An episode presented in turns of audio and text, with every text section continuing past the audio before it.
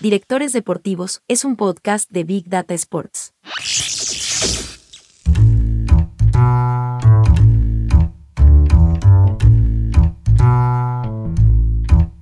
Al final,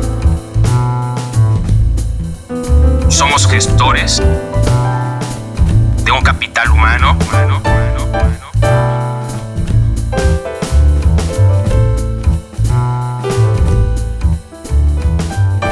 Directores Deportivos es un podcast especial de Big Data Sports y esta es su tercera temporada.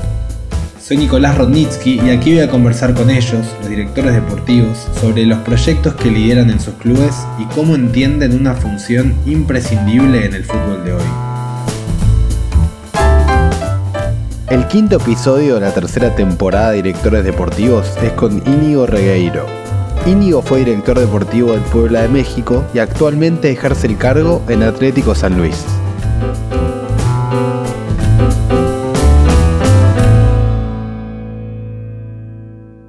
Y hablábamos un poco fuera de aire, pero la verdad que me interesa mucho entenderlo, profundizarlo, porque en términos de organigrama es diferente a lo que pasa sobre todo en Argentina o como, nos lo, como se ve en Europa.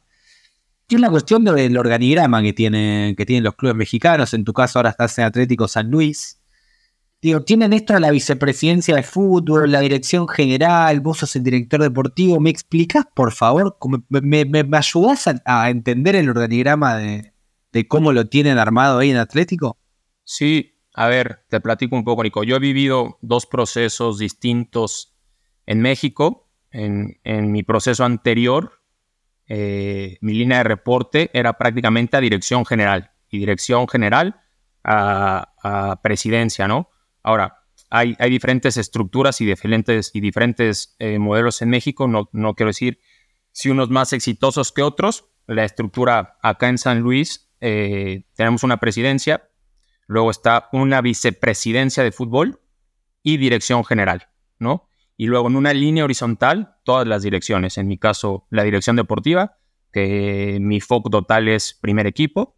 Luego está la dirección de desarrollo y scouting, la dirección de fútbol juvenil, la dirección operativa y eh, la dirección de, de, comunicación y marketing. Todos en una, en una, línea horizontal, con reporte cada quien dependiendo en qué tema, eh, a, dirección, a dirección general o, o vicepresidencia de, de, fútbol. O sea que el departamento de scouting, el departamento de fútbol base, todo eso no está bajo tu responsabilidad, sino de la vicepresidencia de fútbol, digamos. Correcto. En, o sea, en mi día a día es eh, junto con, con, vicepresidencia de fútbol, con dirección de desarrollo, scouting y de fútbol juvenil. En mi día a día son con las direcciones que más, que más comparto comunicación, que más cruzamos información, que prácticamente es mi día a día. Pero la línea de reporte como tal esa vicepresidencia de fútbol. Ayúdame a entender un poco lo que pasa arriba. ¿Cuál es el límite entre la dirección general y la vicepresidencia de fútbol? ¿Hasta dónde llega uno y hasta dónde llega el otro? Eh, dirección general es un tema mucho más eh, temas presupuestales, ¿no? De la, de la dirección de operativa para ejecutar todo el, todo el tema de presupuestos, de logísticas de viaje, el tema de comunicación y marketing reportan mucho más a dirección general. Todos los temas deportivos, en mi caso, primer equipo, eh, fútbol de juveniles y el desarrollo scouting, reportamos a, a, a, vicepresidencia deportiva. Bien, ¿y cómo, o sea, la dirección general pone el presupuesto, la vicepresidencia de fútbol te lo baja a vos, se lo baja el departamento de scouting, se, y cada uno va, va, ejerciendo con su presupuesto libremente, reportando a la vicepresidencia, digamos? Es correcto, cada quien, digo, partiendo de que estamos en un mismo, en una misma... Eh, predio, en una misma ciudad deportiva, las oficinas las tenemos ahí, la comunicación tanto con dirección general como con vicepresidenta, eh, vicepresidencia deportiva es, es fácil, ¿no? Estamos en el día a día y compartimos ahí todo, todo, todo el momento, todo el rato y, y cada área, dependiendo el presupuesto que necesite ejercer, para qué o en qué lo vas a ocupar, reportas o con dirección general o con vicepresidencia deportiva. Por ejemplo, para el, para el armado de la plantilla del siguiente torneo eh, parte de mi trabajo, bueno, mi trabajo más bien es identificar las necesidades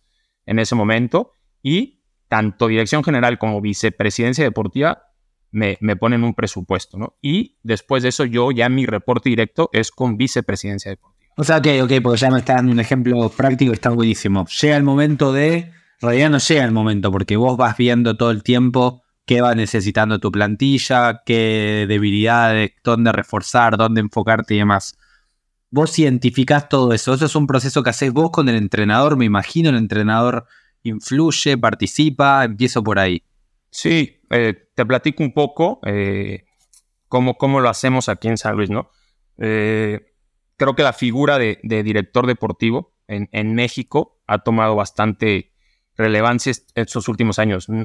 Ahorita no recuerdo algún equipo en nuestra liga que no tenga ya como tal eh, esa figura. Entonces, es un trabajo diario. Te hago paréntesis, perdón, perdón, Inigo, te hago un paréntesis, pero ¿por qué pensás que tomó mucha dimensión en los últimos años? No, yo creo que es una figura que tiene mucha importancia en el, en el, en el día a día, ¿no?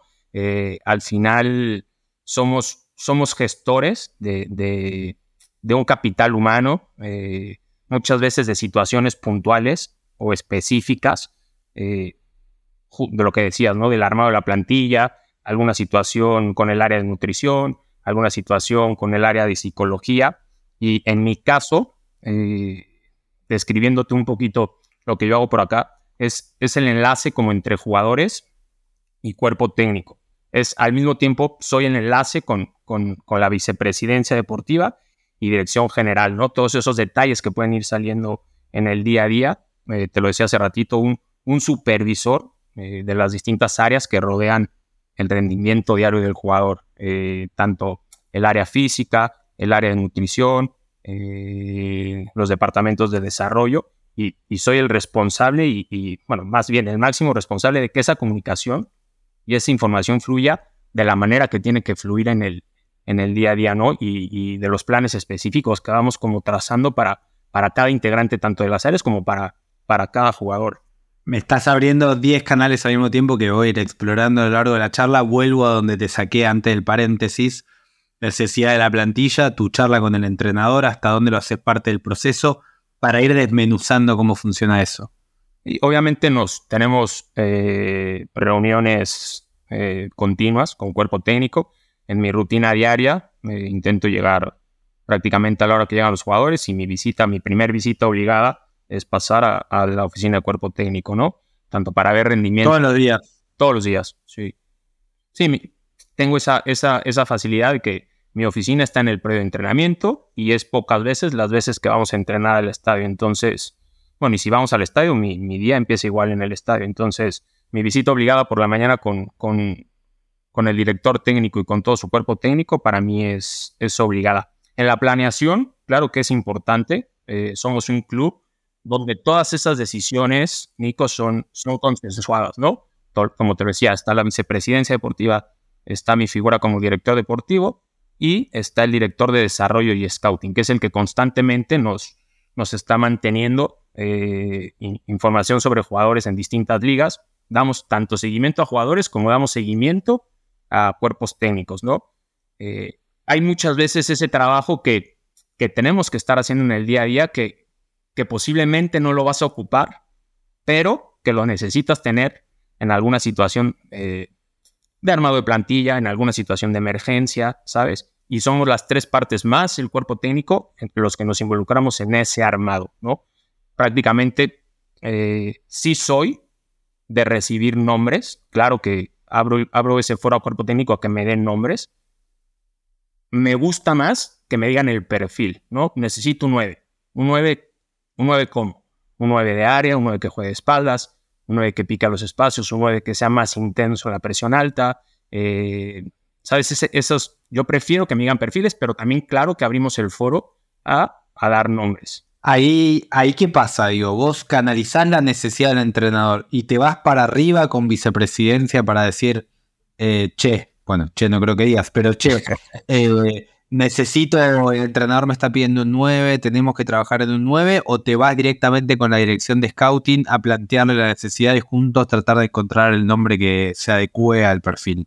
No, muchas, muchas veces de estas reuniones, yo te estoy poniendo un ejemplo a lo mejor de, de una plática informal en, en, la mañana con el cuerpo técnico, ¿no? Pero ya eh, la realidad es que nosotros en esta planeación siempre tenemos que ir un pasito adelante, ¿no? Nosotros empezando el torneo, ya tenemos que empezar a ver la planeación del siguiente semestre, porque ya tienes conocimiento de muchas veces quién podrá hacer una, una posible venta, quién, quién en las negociaciones, negociaciones de una renovación puede, puede trabarse y llevarte como hasta el último momento, quién no entra en planes. Entonces, nosotros, obviamente, manejando y teniendo esa información y lo que, y lo que estamos planeando para, para, la siguiente, para el siguiente mercado de, de fichajes, involucramos todas las partes. No son reuniones en donde está cuerpo técnico con auxiliar, vicepresidencia deportiva, dirección deportiva y director de desarrollo.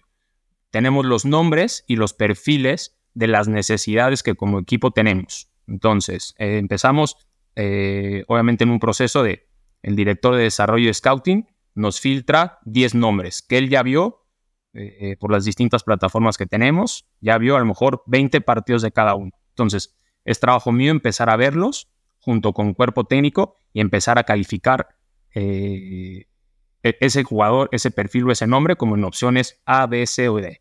¿no? Bueno, a mí me gusta más el A, a ti te gusta más el C, y decidir como en conjunto eh, cuál es el mejor perfil para, para el modelo de juego, para el proyecto, para la institución. El departamento de scouting presenta una preselección con la cual vos trabajás mano a mano con el entrenador, digamos. Correcto. La vicepresidencia ahí lo que le baja a ustedes es un parámetro económico, me imagino una idea de... Pero ¿hasta dónde interviene? Porque entiendo que entre las mismas áreas pueden ir resolviéndolo. Sí, eh, te digo, son reuniones en las que estamos todos, vicepresidencia nos marca el, presupuesto, ¿no? Tienes, tienes tanto para este fichaje, tienes tanto para este central y tienes tanto para este 9. Entonces, de ahí nosotros partimos a también poder jugar un poquito con él.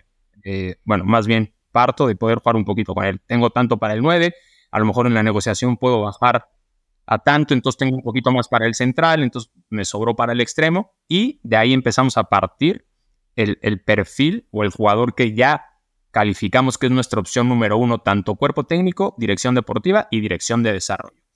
Ya en la decisión final, claro que vicepresidencia de, eh, vicepresidencia de fútbol, perdón, este, está en estas reuniones y, son, y, la, y, la, y, la, y la toma de decisiones es consensuada por esas, por esas cuatro partes. ¿Y quién tiene la palabra final ahí? ¿A quién hay que dejar contento? ¿Hay que dejar contento al, a la idea del club, al proyecto del club, al entrenador Sí, hay que, hay, que, hay que dejar contento al club, hay que dejar contento a la institución. Eh, jamás, en mi posición, jamás traería a un jugador eh, que no está palomeado por el entrenador. ¿no? Eso, eso, es, eso es una realidad. Eh, por más que a lo mejor las otras tres partes estemos de acuerdo en un perfil o en un jugador, pero si al final el cuerpo técnico no está convencido de ello, no se hace la operación. ¿no? Tenemos que estar las cuatro partes eh, de acuerdo en esa, en esa última toma de decisión. Como tampoco, eh, aquí abro un paréntesis, como tampoco traería a un jugador que solo me pide el técnico, ¿sabes? O sea, es, si a mí el técnico me dice tal nombre, claro que lo meto en, la lista de, las posibles eh, incorporaciones, pero pasa por el área de desarrollo, pasa por mi área de dirección deportiva y pasa por el área de vicepresidencia de fútbol, que tiene que estar de acuerdo. Bien, o sea, nunca un jugador que no quiera al entrenador, pero tampoco uno que solo quiera al entrenador, digamos. Sí, tenemos que estar de acuerdo la mayoría de las partes, ¿sabes? Porque al final, eh, tú lo sabes, en este medio muchas veces pasan directores técnicos, pasamos directores deportivos, pasamos directores de desarrollo, pero, pero el club y el equipo eh, y la institución sigue. Entonces, son, son decisiones que ya lo dije muchas veces y perdón que suene repetitivo, pero que la mayoría de las partes tenemos que estar de acuerdo para que esa toma de decisión final sea, sea la correcta. Y lo que digo es, en ese proceso vos buscas convencerlo al entrenador o esperás que el entrenador con las herramientas que vos le ponés solo se convenza. ¿Se entiende? Digo, vos le presentás un caso o le presentan un caso en esa mesa y buscan que él vea lo que ustedes ven o simplemente le, muestran el jugador, le dicen estos son los nombres, hace tu tarea, investiga, hace tu trabajo y después vuelve con una respuesta. Muchas de esas eh, reuniones o cuando el cuerpo técnico está viendo a un jugador que, que, que, nosotros le pusimos o el perfil de un jugador que nosotros le pusimos,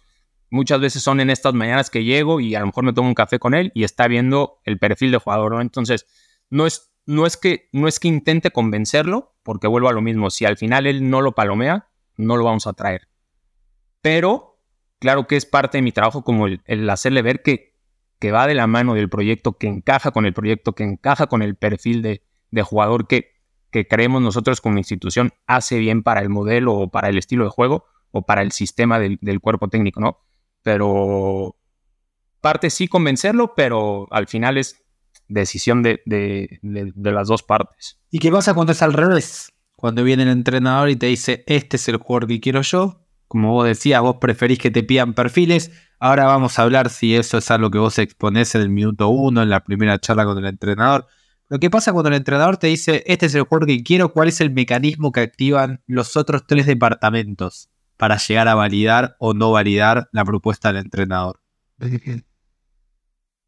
No, tenemos eh, en el área de scouting eh, diferentes parámetros eh, para, la, para la contratación de un jugador, ¿no? Ya profundizaremos un poco más también en, la data, en los datos, literal, y eh, algunos parámetros más artesanales que, que nos gusta tener como para, para medir ese, ese perfil de jugador. La, realidad es que muy pocas veces en, el tiempo que llevo en esto, me ha pasado que un entrenador me ponga un jugador y nosotros como club no lo queramos. ¿Sabes? Como al final el, el entrenador también percibe esa, esa necesidad o ese perfil de jugador que va de acuerdo al, momento del equipo, a lo que necesitamos como, como club.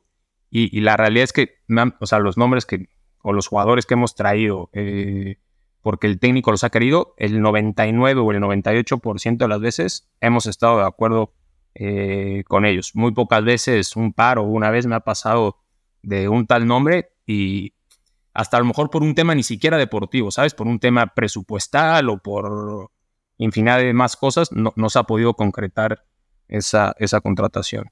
Me, sorprende porque a veces pasa que esto de los dos tiempos, ¿no? El tiempo del entrenador y el tiempo del club. El entrenador que tiene la necesidad que se impone de ganar el domingo, de tratar de conseguir la victoria.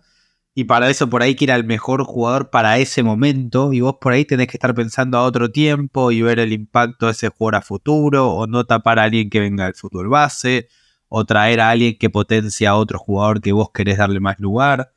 ¿Cómo conviven esos dos tiempos? Esa necesidad imperiosa del entrenador y tu necesidad de cuidar una visión de proyecto a largo plazo. No, hay que, eh, en esa radiografía que haces en, la planeación de, tu siguiente eh, torneo, del siguiente mercado de fichajes, identificamos obviamente las necesidades del plantel, ¿no? No siempre vas a atraer jugadores eh, sub-23 con procesos de selección menor en algún momento que puedan ser una apuesta para el plantel, ¿no? Tienes que traer jugadores que se pongan la playera y que el domingo salgan a jugar, a, o sea, sales a jugar a ganar siempre, pero hay distintos perfiles, ¿no? El jugador, a lo mejor por la idiosincrasia de la liga, que, que ya sabe eh, lo que es jugar a determinada altura, a determinado horario en la Ciudad de México, eh, con determinada contaminación, al jugador que le cuesta un, proceso de adaptación, ¿no? Tenemos que tener ese balance entre, entre, los, entre los perfiles o entre los distintos perfiles de jugador que contratamos. Claro que, tenemos hasta internamente eh, una regla, ¿no? Si de los nueve extranjeros permitidos, mínimo cuatro tienen que ser sub-23 con, con, proyección, ¿no? Que puedan regresar al fútbol europeo, eh, que el día de mañana pueda ser una vitrina para, para, para nuestro propietario Atlético de Madrid. Y también está el perfil de jugador de a lo mejor 38 años que posiblemente ya no tenga una futura venta, pero que llega, juega y marca diferencia en ese momento. Eh, es espectacular. O sea, ustedes por regla no tienen más de cuatro futbolistas extranjeros sub-23. No tienen más de... O sea, tienen siempre cuatro sub-23 extranjeros. Estamos implementando para los siguientes mercados de fichaje tener determinado porcentaje de los, de los mexicanos menores de 23 y otros mayores de 23 y determinado porcentaje de los extranjeros menores de 23 y otros, como te digo, ¿no? Del perfil que vengan y jueguen y de, experiencia, de jerarquía, de trayectoria. ¿Y ahí en qué estás pensando? ¿Estás pensando en lo deportivo, en decir, bueno, esto es la fórmula que yo encuentro mejor para lograr el éxito deportivo, que después podemos hablar de qué es el éxito deportivo para Atlético San Luis? Estás pensando en estos son los talentos que yo puedo ayudar a, mi propietario Atlético Madrid a que sean futbolistas que a ellos les sirva para llegar al éxito deportivo? ¿O estás pensando en la posibilidad de tener recursos que se conviertan en negocio bien entendido, en utilidad económica y superávit y, y beneficios financieros para la institución. Te platico un poco cómo es eh, nuestra relación con, con, Atlético de Madrid. Eh, a diferencia de, otras estructuras que, conocemos del fútbol eh, en el mundo, que tienen como una línea clara de trabajo de scouting para, para un mismo como perfil de jugador, nosotros tenemos total independencia y total libertad de planear y diseñar los jugadores en, base a la necesidad de nuestra plantilla, ¿no? De acuerdo a, nuestros, a, nuestras necesidades, eh, a nuestras necesidades puntuales, obviamente a nuestros presupuestos que, son bastante diferentes y a los tiempos de, nuestro mercado.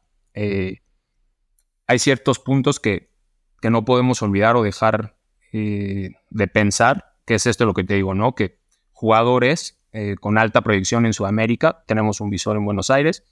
Que puedan venir a México, 21 o 22 años, que a lo mejor ese salto de Sudamérica a Europa es, es, es un poco grande todavía, ¿no? Que pasen como por terminar ese proceso en, en, nuestra liga y de ahí poder dar ese salto a Europa, ¿no? Eh, hoy tenemos el caso de un jugador sub-20 que trajimos de Sao Paulo, Víctor Ferreira, 21 años, que, que, era, que era un gran jugador en, la sub-20 de Sao Paulo, no había debutado en la, en la Serie de Brasil y viene a México y está teniendo un gran torneo y empiezas a generar como ese foco ese jugador de 22, 21 años que combinado en nuestro proyecto con los jugadores de respaldo, de jerarquía, de experiencia, para mí creo que es un, modelo en el que puedes tener eh, resultados exitosos deportivos. ¿Puede México ser un trampolín para esos futbolistas para ir a Europa o en realidad es también el guiño de que ustedes tienen una conexión directa con el fútbol europeo? No, yo, yo considero que, que la liga mexicana es una liga de muy alto eh, nivel. Eh, te pongo el ejemplo del otro lado, ¿no? Eh, hoy un jugador nuestro uruguayo, Juan Manuel Sanabria, que pertenece al, Atlético de Madrid, es el lado opuesto a, lo que estamos o queremos hacer con Atlético de Madrid. Es un jugador que por, por, por alguna situación o por, por cupo o por cualquier cosa no tuvo ese lugar en la primer plantilla de Atlético de Madrid, que sabíamos que para nuestro proyecto podría ser muy interesante. Y hoy es un jugador sub-23 con más de, no sé, con más de 4.000 o, 4, o 5.000 minutos en la Liga MX, que empieza a ser interesante para, para las ligas en Europa. Eh, te digo, España, eh, Portugal, Francia, y, muchas veces es, ese activo que a lo mejor no estaba todavía para el Atlético de Madrid que viene y tiene, juega todo en México y es ese trampolín para poder regresar a, Europa. Pero es interesante porque lo que vos me estás planteando de alguna manera, más allá del caso de Juan Manuel, es que uno de los de las estrategias del club es ir a buscar talento joven en Sudamérica, que de alguna manera vas a competir con clubes europeos. ¿Dónde está el diferencial de lo que pueden ofrecer ustedes desde México? ¿Y cómo tentás a un chico para mostrarle que en definitiva ir a un club como Atlético le va a servir más que, que, estoy muy convencido que en muchos casos puede ser así, que ir a un club de primer nivel o de segundo nivel de Europa? No, porque eh, tenemos filtrado y sabemos que a lo mejor competir con los grandes eh, equipos de Europa para ese momento es muy complicado para nosotros, ¿no? Es complicado hasta competir con mismos equipos en México que tienen eh, presupuestos inmensamente mayores a nosotros, ¿no? Te pongo eh, el ejemplo, Monterrey, América, eh, Toluca, Tigres, son clubes en México muy grandes que tienen un nivel de inversión mucho mayor a la nuestra, ¿no? Entonces, nuestro diferencial un poco con esos jóvenes que a lo mejor no están logrando, te pongo, es el ejemplo Vitiño, ¿no? Que a lo mejor no estaban logrando tener minutos o no habían podido tener minutos con Primera de Sao Paulo. Son jugadores que tienen un, potencial enorme que, que, nuestro trabajo es acabar de, desarrollarlos y, ese proceso de formación aquí en México, obviamente que si están aquí dos, tres años, por nosotros mucho mejor, pero a, los 23, 24, claro que pueden dentro del proyecto ser eh, una posible venta. Al final, somos un club que para operar, Nico, necesita vender, ¿sabes? Eh, entonces es atractivo y por eso esa regla de tenemos que tener dentro de nuestra plantilla tal porcentaje de extranjeros y de mexicanos menores de tal edad, porque al final somos un club que para operar y para existir necesitamos, necesitamos vender y que esa, que esa rueda, esa maquinita esté dando vueltas. Hace unos días hablaba con alguien de, de un club importante de Argentina que me decía que habían tomado la decisión de dejar de venderle futbolistas a, a los clubes de la Liga Argentina. Yo recién escuchaba a vos y una de las particularidades que tiene México es que es un mercado que se retroalimenta mucho también, digo, o que a veces tiene, que alguna vez me lo dijo Marco Garcés, esto que vos tenés segunda venta dentro de México, o sea, vos podés vender a Europa y el jugador que el jugador que vos le vendiste a Europa después lo puede comprar un club mexicano. ¿Ustedes tienen alguna política restrictiva a decir no le vendemos a equipos de México? ¿O el mercado es el mercado y el que hace la mejor oferta y paga lo que el jugador vale se lo puede llevar? No, ninguna restricción. Eh, no quiero sonar en el tema de somos un club que necesita vender para poder operar. No, no. Porque soy un, soy un fiel creyente que la continuidad en un proyecto es la base del éxito deportivo, ¿no? Entonces, entre cada mercado eh, menos movimientos puedas hacer, es mucho mejor para el equipo. Pero claro que hay un momento en que, como club, como institución, en, el presupuesto tienes una necesidad de venta, ¿no? Entonces, no tenemos ninguna restricción para, para, ningún, para ningún mercado, ni para México, ni MLS, ni Europa, ninguna. Bueno, después está la necesidad de los futbolistas, que hay jugadores que están en un momento que necesitan ser vendidos también y eso también te lleva a vos a, vender, digamos. No es solo la necesidad del balance, sino de el plantel, el jugador que está para dar un salto, que ya no te sirve tenerlo ahí. La continuidad también bien medida, digamos. Claro, sí, sí, o sea, están los dos casos, ¿no? La, la, necesidad a veces del club o la necesidad, como tú dices, del jugador de, de no me gustaría decir como de ir a un club más grande, ¿no? De nuevos retos, de, de otra liga, de otra competencia, de otro nivel, ¿sabes? Eh, son las dos como las dos vertientes en las que puedes, puedes eh, no tener o, no tener contemplado a, ese jugador. Y hablando otra vez para seguir con la relación con el Atlético, ¿les pasa a ustedes cuando detectan que ustedes tienen un jugador que está listo para dar el salto para allá? ¿Les pasa a ustedes de presentarlo al club, de que el club sepa, de que Atlético Madrid sepa claramente que hay un recurso propio también que tiene potencialidad, que está pasando por un momento que podría llegar a Europa? ¿Ustedes hacen ese reporte, por así decirlo? Sí, en el área de, mm, scouting, eh, la gente mantiene eh, comunicación con, con Madrid.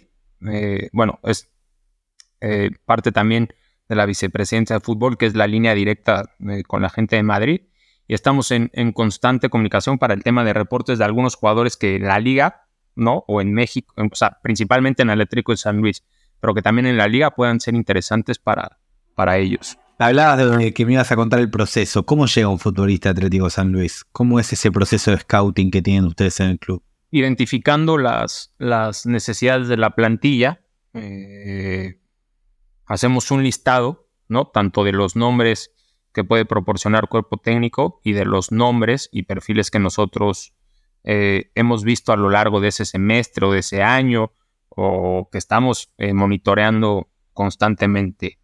Eh, los calificamos literal del 1 al 5 de A, B, C, D, E, ¿no? En, en, en, prioridades, pero muchas veces las negociaciones, el tema presupuestal, los tiempos no, no, no dan para que a lo mejor tu primera opción sea la, más viable dentro de los tiempos del mercado, dentro del presupuesto o cualquier otra situación. Eh, considero, bueno, ahora, ahora por pandemia todo ese proceso se complicó, pero creo que es eh, muy importante si puedes conocer al jugador en, persona, ¿no? Porque conoce al jugador, pero para mí es muy importante conocer a la persona y el entorno de esta persona y el entorno de este jugador. Eh, es un proceso que nosotros como club tenemos, que te digo ahora con la pandemia, bueno, estamos regresando, ¿no? A que una, a, que una regla básica es jugador que venga es jugador que tenemos que conocer antes. No, no basta tener 8, 9 o 7 Zooms, porque no es lo mismo ese, ese, ese tacto, ese, ese, sentir de tenerlo sentado en una conversación cara a cara. Eh, bueno, eso me desvío un poquito. Luego de no, ahí, no, no, pero, pero, pero quiero hacer una pausa ahí porque me interesa mucho esto. Es, es un protocolo, tiene un protocolo de entrevistas. ¿Quién es el responsable de ir a conocer al jugador? ¿Sos vos? ¿Es scouting? ¿Es el entrenador? ¿Es vicepresidencia de fútbol? ¿Cómo funciona ese protocolo de conocer al futbolista? ¿Y qué miran en ese encuentro? Sí, lo tenemos como, como protocolo. Digo, en estas últimas ha sido difícil, pero siempre dirección de scouting y desarrollo, dirección deportiva. En mi caso, eh, viajas a conocer al jugador, ¿no? Hay, hay, hay un proceso, claro, de, de, de, entrevistas, tanto con el jugador, a lo mejor con el padre del jugador, obviamente con el, con el representante. Y para mí es, te lo decía, ¿no? Muy importante como conocer el entorno, de dónde viene el jugador, conocer también a dónde quiere el jugador, qué metas profesionales y deportivas tiene, eh, si va de la mano con, con, con, el proyecto, ¿no? La persona y el jugador. Y, y, luego de ahí, obviamente, lo que te decía, ¿no? Calificados tabulados en, en, cuanto a necesidades y de ahí empezar a tener contacto con todos, ¿no? Con el 1, con el 2, con el 3, con el 4, con el 5, tener las negociaciones abiertas, obviamente priorizando cómo los tenemos en la escala de, de, de calidad o de que van de la mano del proyecto y ahí hasta, hasta decidir eh, en conjunto las cuatro partes que ya te conté, tanto cuerpo técnico, vicepresidencia de fútbol, director de desarrollo y mi tarea de director deportivo, la, la decisión que más convenga al club. Antes de pasar por el dato que, que, me deslizaste ahí, que ahora tenías algo para que, que, es un tema que podemos abordar, quiero volver a ese momento de la charla con el jugador. O sea, vos vas, te sentás, hablas de las metas, querés conocer al entorno, pero quiero entender lo más que pueda el proceso. Vos llegás, te preparás un listado de preguntas, lees sobre el jugador, querés ir fresco para ver qué te dice a vos el olfato y la intuición, que es esa cosa que en esto, en ese momento se puede medir, pero tampoco tanto. ¿Cómo, cómo es ese momento? ¿Cómo te preparás y qué mirás en, ese, en esa charla, en ese encuentro? A mí ahí, en, en, ese, en ese encuentro, me interesa conocer mucho más ya a la persona, ¿no? Porque el jugador ya lo vi en ediciones, ya lo vi 30 partidos, este, ya sé lo que nos puede dar deportivamente, pero muchas veces no es solo eh, la cuestión deportiva, ¿no? Yo creo que la parte esa eh, personal, tanto las metas que él tenga, ese feeling que, que, al sentarte, al tomar un café eh, o una comida con él, puedas, puedas sentir esa, esa, esa necesidad de venir a México, de querer marcar diferencia en nuestro fútbol, en nuestro equipo, porque después eh, quiere salir a una liga más grande o quiere ir a un equipo más grande en México o quiere regresar a Europa, es, es parte de esa, de esa plática con el jugador que, que nosotros ya tenemos como protocolizado también a lo mejor un cuestionario de preguntas, pero también es mucho el feeling en ese, en ese momento, ¿sabes? Que es lo que no se aprende, digamos. O sea, lo que puedes preparar es el cuestionario, me imagino que puede haber algún psicólogo ayudando o algún coach, algún especialista pero después lo otro es lo que, lo que, lo que no podés. Al final, perfil, digo, yo ya sé cuántos goles por temporada se promedia, cuántas asistencias este, tiene por torneo, ¿no? Luego, eh, el tema de los, de los datos del GPS, ya más o menos sé más o menos qué, qué velocidades alcanza, eh, cuántos kilómetros recorre, pero también ese feeling de, de, de tenerlo y de, de, que él te lo platique, para mí es muy importante. ¿Has bajado a algún jugador después de una charla como esa? Eh, he bajado. Sin nombres, eh. De vuelta, no me importa el nombre, pero sí eh, lo que viste y lo que te hizo sentir que no. Y después te pregunto por el contrario, si en algún, con algún jugador te pasó de verlo y esa charla y decir, este va a funcionar y saber que va a funcionar. Con un jugador no me pasó, pero no, no tuve ese contacto personal fue vía Zoom porque estábamos en medio de la pandemia y no podíamos como realizar ese viaje. Y, por, y todo lo contrario, ese feeling de platicar con él después de una entrevista laboral, ¿no? De, de profundizar en, en, metodologías, en gestión, esa parte personal, en 10 minutos me pasó como entrenador, dije, es este. Y, y funcionó. Muy bien. Pero para no era la negativa, no por querer ser malo, sino por entender, digo, ¿qué fue lo que no pasó en eso, en ese Zoom? ¿Qué fue lo que vos dijiste? Este, ¿qué fue? este jugador no está preparado para Atlético San Luis, este jugador no está preparado para México, no está preparado para irse de su club. ¿Qué fue lo que viste ahí? Para mí en ese momento no estaba preparado para lo que necesitábamos y para lo que queríamos en ese momento, ¿no? Eh, buscábamos, lo decíamos hace rato, ¿no? El perfil de jugador que viniera, se pusiera la camiseta y este es titular, ¿no? Este viene a jugar el 95% de los minutos y en, y en algún momento de la plática no lo sentí así, no lo sentí como voy porque es lo que ya me queda, ¿sabes? Como no voy con, esa, con esas ganas y con ese hambre de, de querer lo que ustedes quieren. ¿Le dicen al jugador qué esperan ustedes de él? O sea, en esa charla le decís, mira, yo te estoy buscando a vos porque sos un 9 que me vas a dar esto, esto. se, lo, ¿Se lo transmiten de manera directa? Sí, claro. Sí, sí. Obviamente, dependiendo eh, la posición o el perfil de lo que, de lo que tenemos eh, por cada posición para, para el plantel, uno, eh, en esa búsqueda priorizamos esas cosas, ¿no? Y dos, siempre que tenemos ya al jugador en pláticas avanzadas, es lo que, lo que le decimos, lo que necesitamos y lo que buscamos de él puntualmente. No, si contrato un 9, como decías, ¿no? Contrato un 9 y lo escuché en un podcast tuyo, eh, el jugador que te hace 8 goles, no me acuerdo quién lo dijo, ¿no? Pero el jugador que hace 8 goles por temporada, no es que siempre te vaya a hacer 8, pero te va a hacer 6, 7, 8, 9. El jugador que te hace 1 o 2 por temporada, no esperes que te haga esos 8 o 9. Entonces, obviamente, posición por posición vamos y, planteamos a cada jugador lo que necesitamos, ¿no? Un, un lateral. Necesito que vayas a la línea de fondo cinco veces y mandes cinco centros por partido. El extremo, necesito que en los duelos ofensivos de 7 siempre ganes 5. El central, que el 95% de tus duelos aéreos sean este, los ganes. Eh, el 9, que tu expectativa de gol por partido sea arriba de un punto, ¿sabes? Como, claro que, puntualizamos en los detalles por posición por posición. ¿Y esto se lo presentan al jugador después de cada partido, al final de temporada? ¿Cómo le van reportando? ¿Usan los datos para eso? Sí, en el, en el área de, de desarrollo scouting eh, tenemos analistas por parte del club y bueno, cuerpo técnico tiene eh, analista que vería con él. Y en, ediciones de video, en, en los videos este, prepartido o pospartido, eh, o muchas veces tanto el auxiliar en, esas, en, esos, en esos cortes de video hace reuniones individuales, reuniones grupales por posición para mostrar estas, esta información. ¿Sirve el dato para eso o lo confunde el futbolista desde tu óptica? A ver, yo eh, me gusta mucho el, el tema artesanal ¿sabes? Como el, lo dije, ¿no? El, sentir, pero creo que los datos son hoy eh, muy importantes.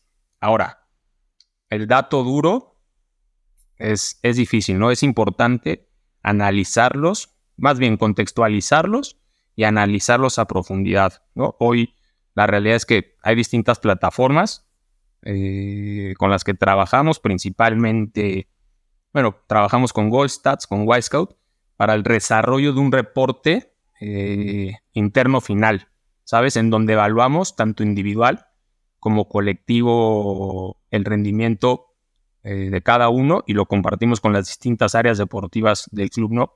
Lo tiene tanto cuerpo técnico, lo tienen analistas para ese acercamiento a esos, esos, esos cortes, a esas ediciones que a lo mejor le mandamos al jugador individual. Y, y luego para para profundizar un poco ahora que me dices de la data, hay infinidad de parámetros, ¿no? Tanto técnicos, tácticos y físicos. Eh, por ejemplo, hay muchas veces que te quedas con la, con la sensación del partido de posesión, 70-30, ¿no? Estuvimos 70% de posesión contra 30 del rival.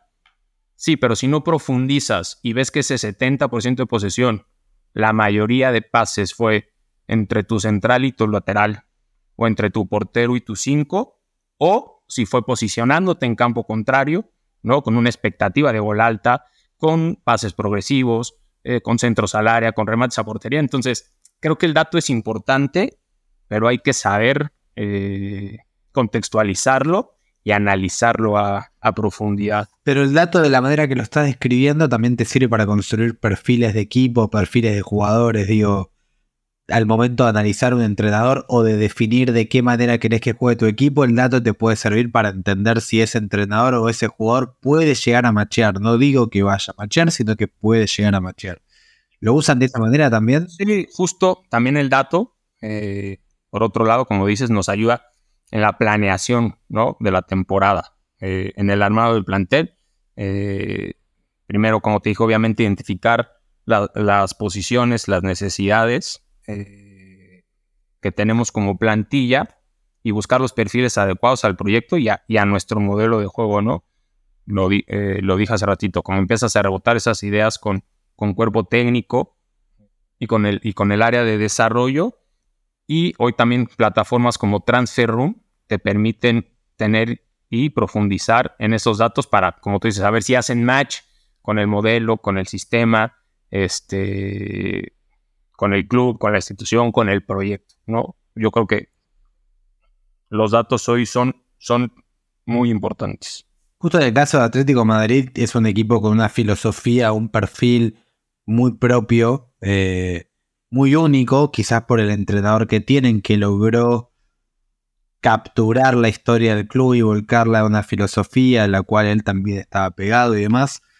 ¿Eso los obliga a ustedes a mantener la misma línea que tiene el Atlético Madrid? ¿Los obliga a tener otra línea pero ser fieles y leales a esa línea? ¿Pueden trabajar libremente en el sentido de la filosofía del club?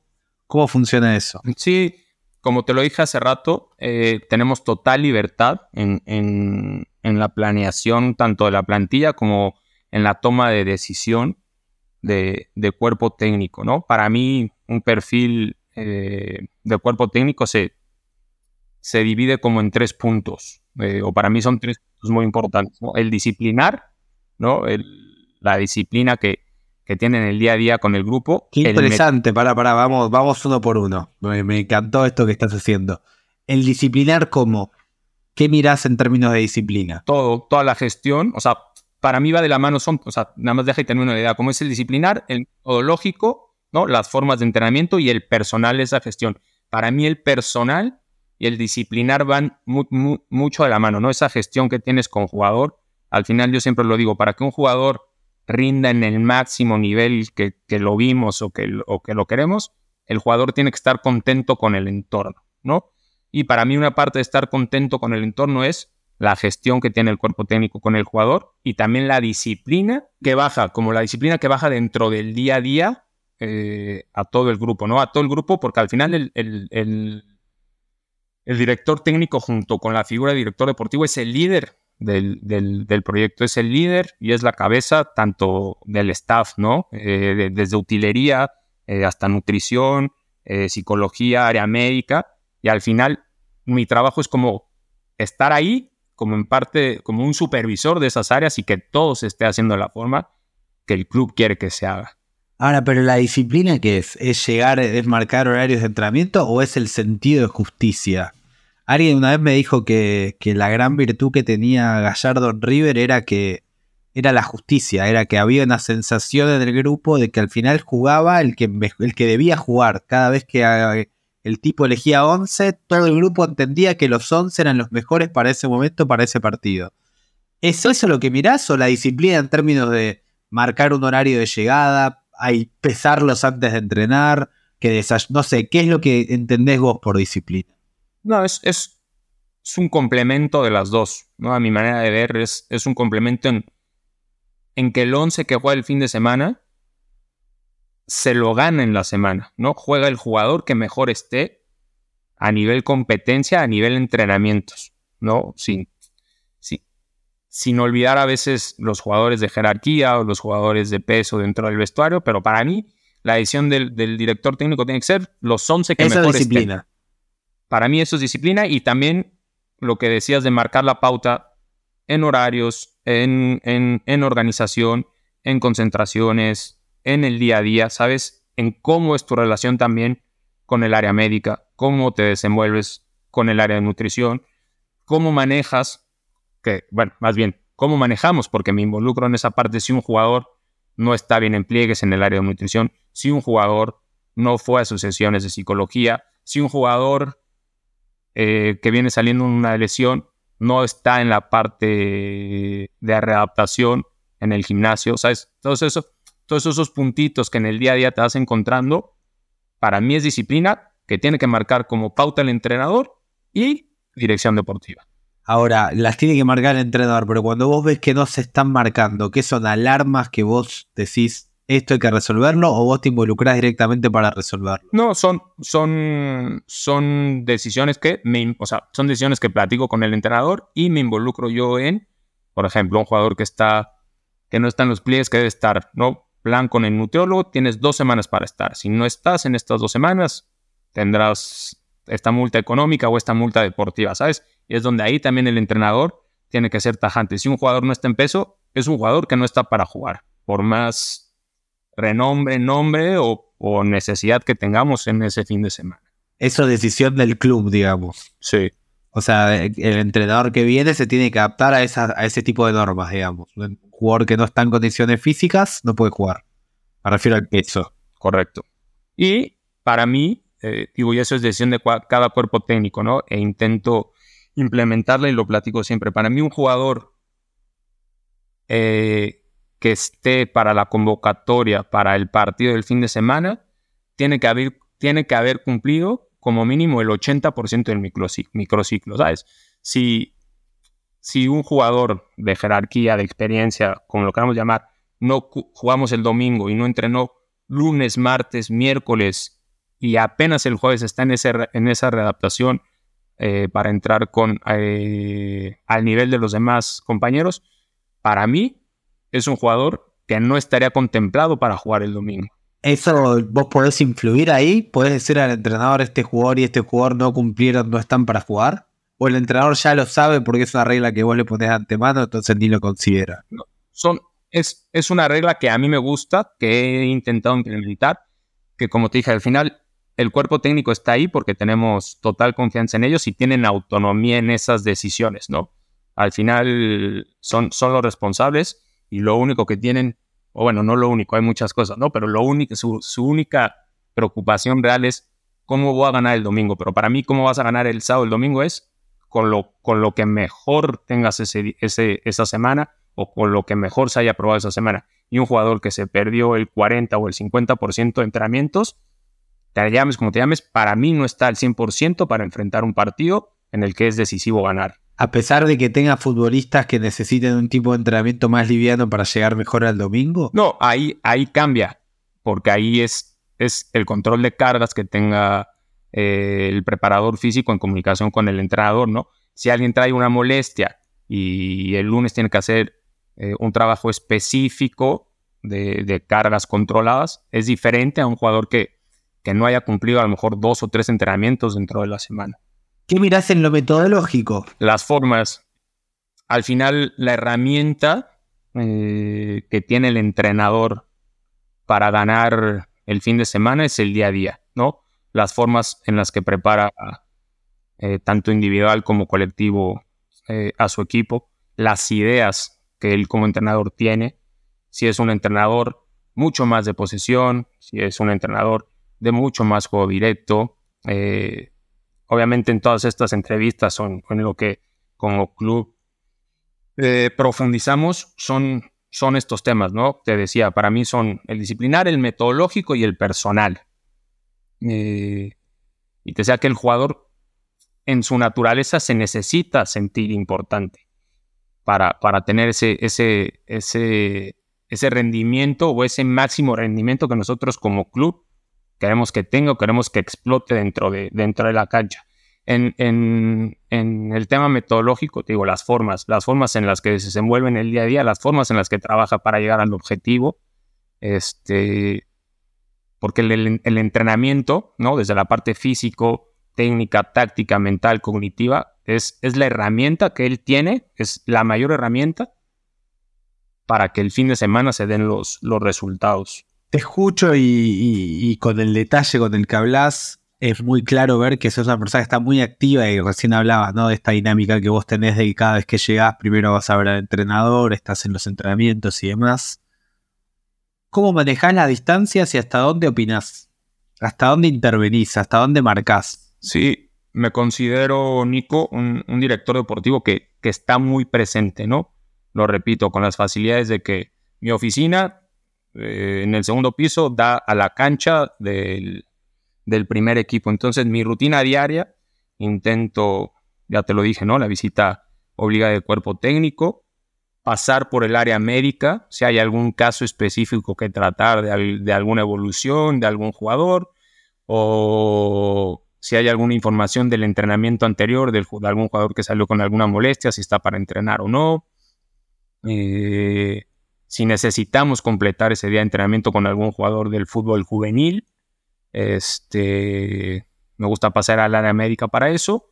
Eh, luego me doy una vuelta por el gimnasio porque ahí también te das cuenta un poco qué jugador está llegando temprano en los horarios que tiene que llegar, qué jugador está haciendo los planes específicos que tiene del área de preparación física o del área médica, qué jugador está haciendo trabajos preventivos o quién está haciendo algún trabajo extra de potencia. Entonces, me gusta, me gusta ver, ¿sabes? Y, darme cuenta de lo que está pasando.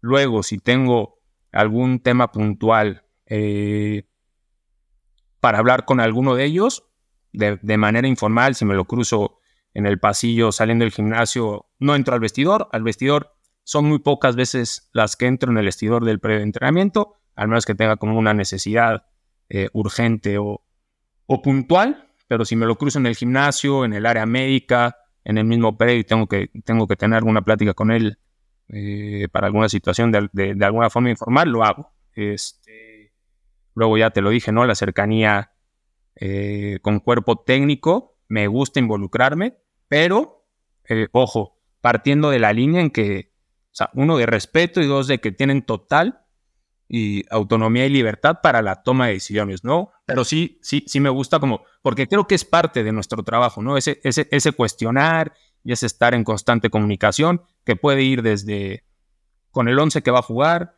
la convocatoria que va a salir para, para el fin de semana que viene, desde temas logísticos del viaje, ¿no? De prefiero regresarme en camión porque si vamos al aeropuerto es el mismo tiempo, o sea, me, gusta involucrarme en el detalle junto con, con cuerpo técnico. Y repito, eh, para que no se malentienda, partiendo de que ellos tienen total autonomía y libertad en esa toma de, de decisión.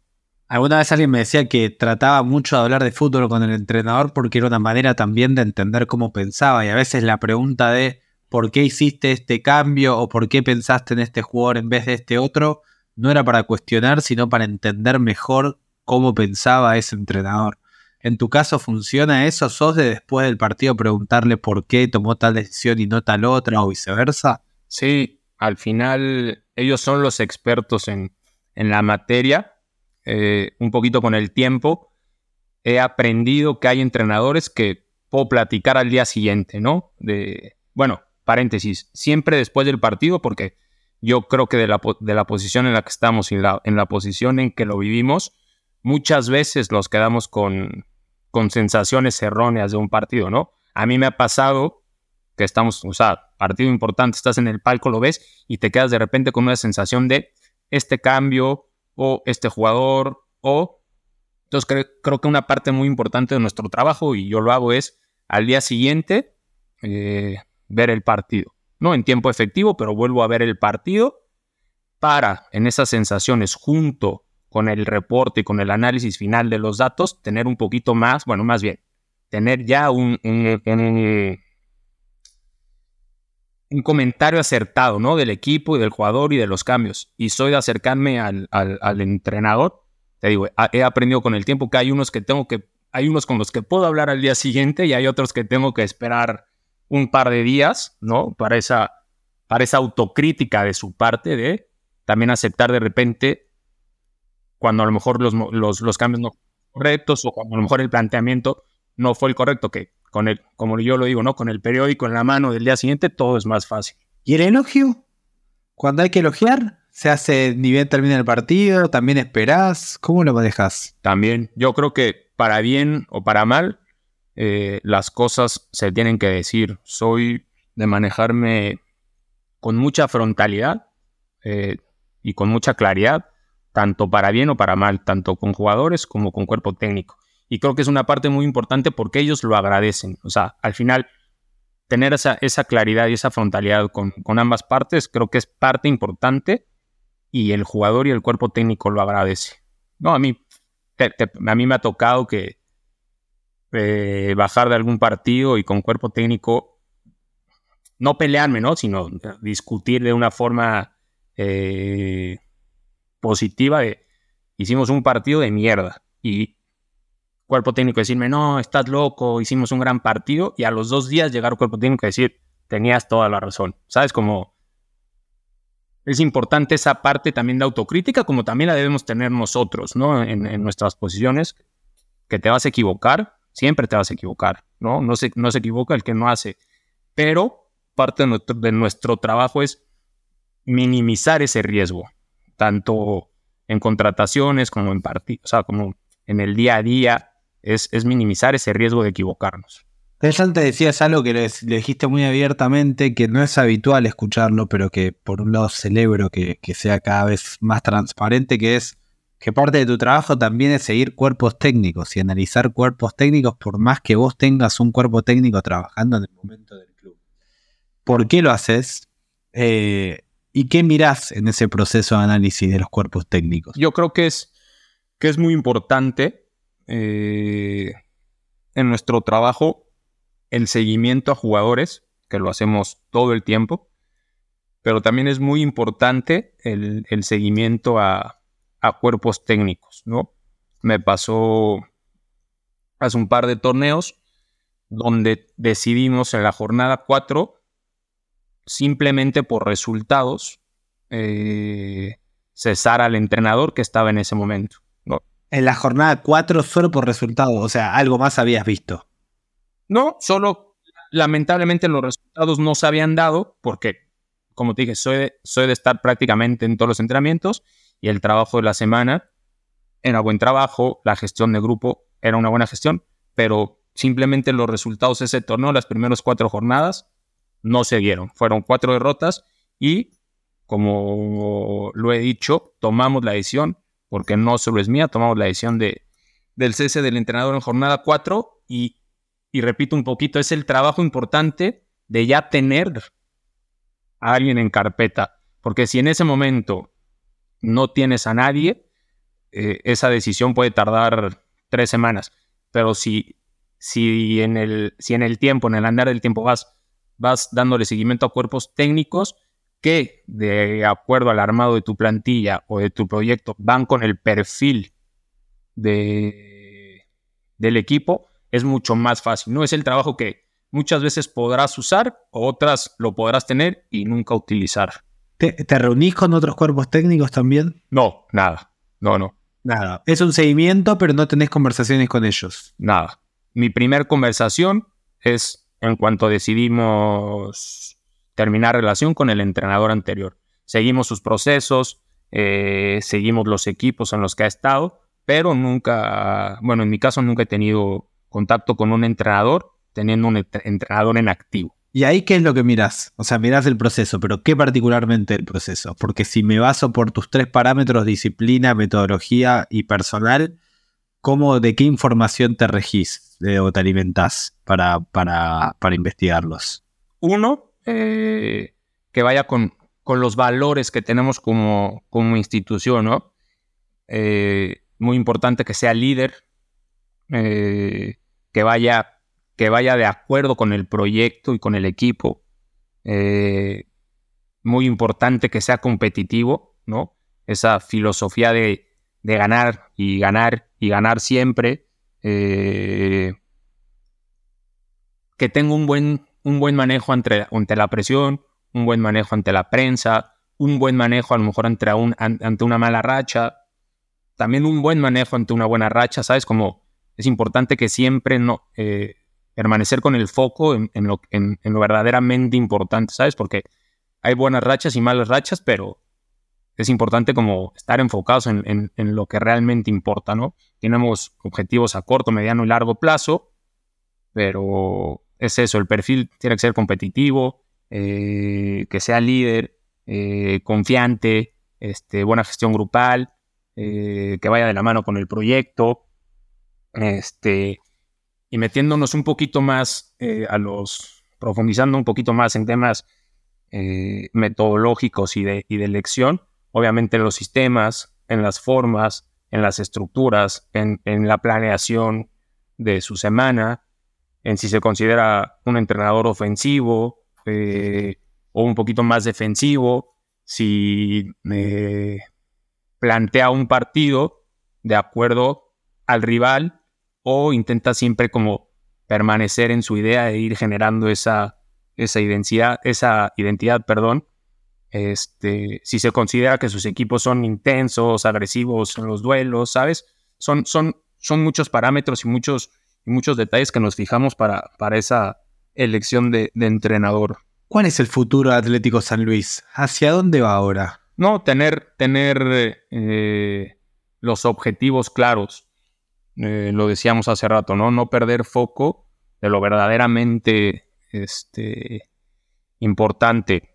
Eh, queremos seguir construyendo este equipo competitivo, esta, esta identidad de grupo, ¿no? Eh, un equipo que sea constante en estas fases, en estas fases finales de la Liga MX, que es difícil, ¿no? Y que muchas veces, como dijimos, el resultado del fin de semana puede tambalear, pero que hay mucho más allá del resultado del fin de semana, que hay cosas que, que luego no se ven, que se están haciendo y que se están haciendo bien, y, seguir sobre esa línea, sobre esa línea de trabajo, eh, esa línea de dedicación, que al final, si estamos todos alineados y en la misma y en el mismo barco, esos, esos resultados se van, se van a dar.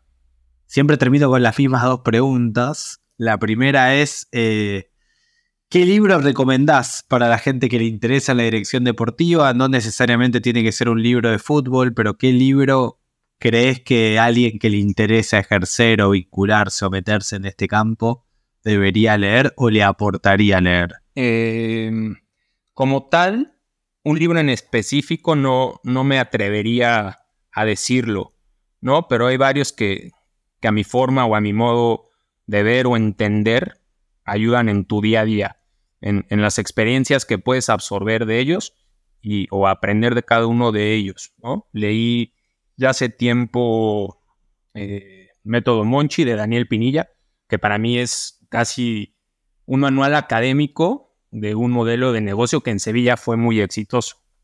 Ahora, luego hay que entender que muchas veces, muchas cosas eh, tienen que ir a la par de tu entorno, ¿no? Que tú puedas ejecutar en tu entorno. Por ejemplo, ¿a qué te referís? No, o sea, porque al final son presupuestos completamente diferentes, pero el tema de gestión, el tema de cómo, cómo atacas un problema puntual, eh, cómo manejas algún problema con algún jugador de la plantilla o con algún integrante de cuerpo técnico, ¿sabes? Luego tuve la oportunidad de conocer aquí en San Luis, que nos dio una plática a todo el grupo y tuve eh, luego el placer de poder tener una comida con él, a Martí Perarnau, escritor de Herpep, que no lo he leído y me atrevo a recomendarlo simplemente por, por el hecho de haberlo conocido, ¿no? Yo también lo tengo en, en mi lista de pendientes como prioridad pero después de todo lo que me platica, después de todas las eh, eh, vivencias que tuvo al estar completamente pegado al proceso de Guardiola en el Bayern, en, creo que es 2013-2014. O 2012-2013, una de las dos, sí. Y teniendo prácticamente como acceso a todo, un libro que sin leer, que yo tengo muchas ganas, me atrevería a recomendarlo simplemente por haber conocido a, a Martí, a Pranau.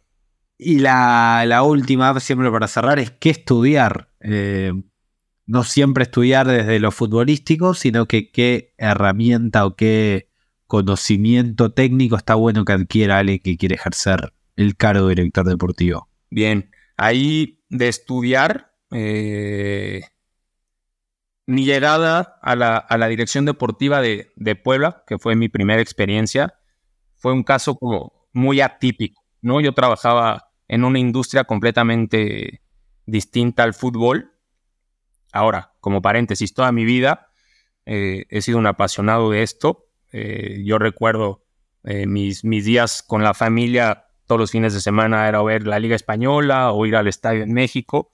Entonces, luego lo jugué a nivel profesional, sin debutar en primera división.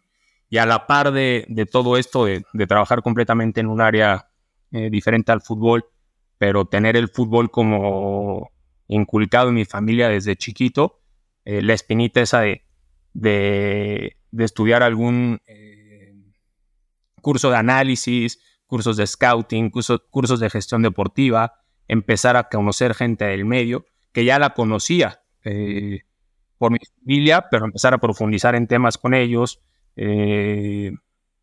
mantenerte informado, compartir este, este mucho poco conocimiento que puedas eh, tener del tema con las demás personas que conformamos este medio, este, porque a todos nos sirve para, para, seguir, para seguir creciendo, ¿no? Nuevas prácticas, nuevos programas, nuevas metodologías eh, y sobre todo eh, abierto a escuchar y a seguir revolucionando y, y capacitándonos continuamente. Inigo, fue un lujo. Te agradezco muchísimo por haber participado en la tercera temporada de Directores Deportivos. La pasé muy bien. No, muchas gracias a ti, Nico. Un placer para mí también poder estar aquí.